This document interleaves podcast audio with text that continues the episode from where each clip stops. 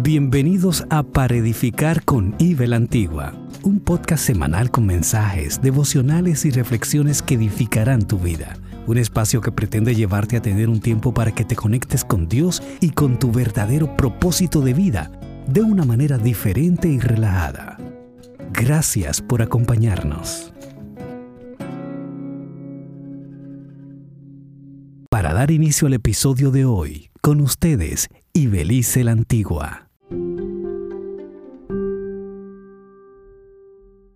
Hola, en estos días, mirando las redes sociales, me di cuenta de que a pesar de la crisis que estamos atravesando, muchos se han mantenido positivos, resilientes a pesar de las pérdidas. Algunos han emprendido un negocio nuevo y otros se han reinventado. Pero algo que llamó mi atención es la constancia. Es por esto que en el episodio de hoy quiero hablarles acerca del poder de la perseverancia. Bienvenidos.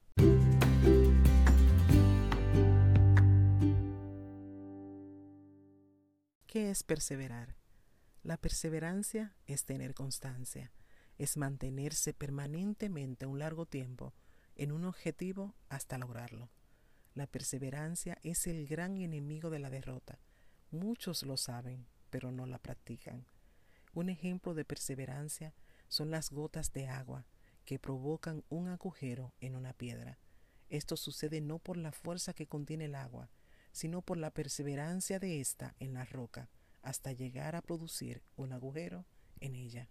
Así que no depende de la gran fuerza que tengamos para iniciar algo nuevo, sino de la perseverancia que tengamos hasta lograr el objetivo. En el libro de Lucas, en el capítulo 18, Jesús habló acerca de que en una ciudad había un juez que ni temía a Dios ni respetaba a hombre.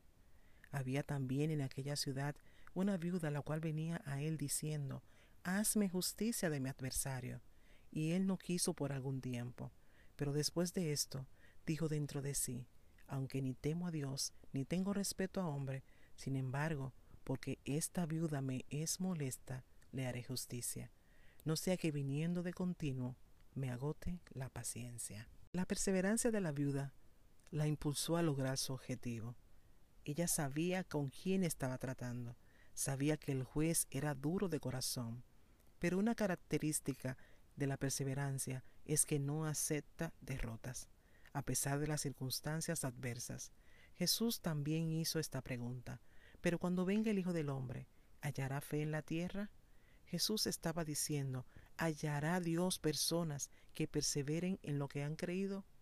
Dando a entender que la fe es el impulso para seguir perseverando. Y es que la perseverancia dependerá de cuán fundamentada y fortalecida esté tu fe, pues la fe aumenta cuando insistimos y persistimos aunque parezca que todo está perdido. La perseverancia es constancia y esto activa nuestra fe para recibir y alcanzar las promesas. Si perseveras creyendo en las promesas de Dios, vivirás para ver su cumplimiento. Estás escuchando para edificar con nivel antigua.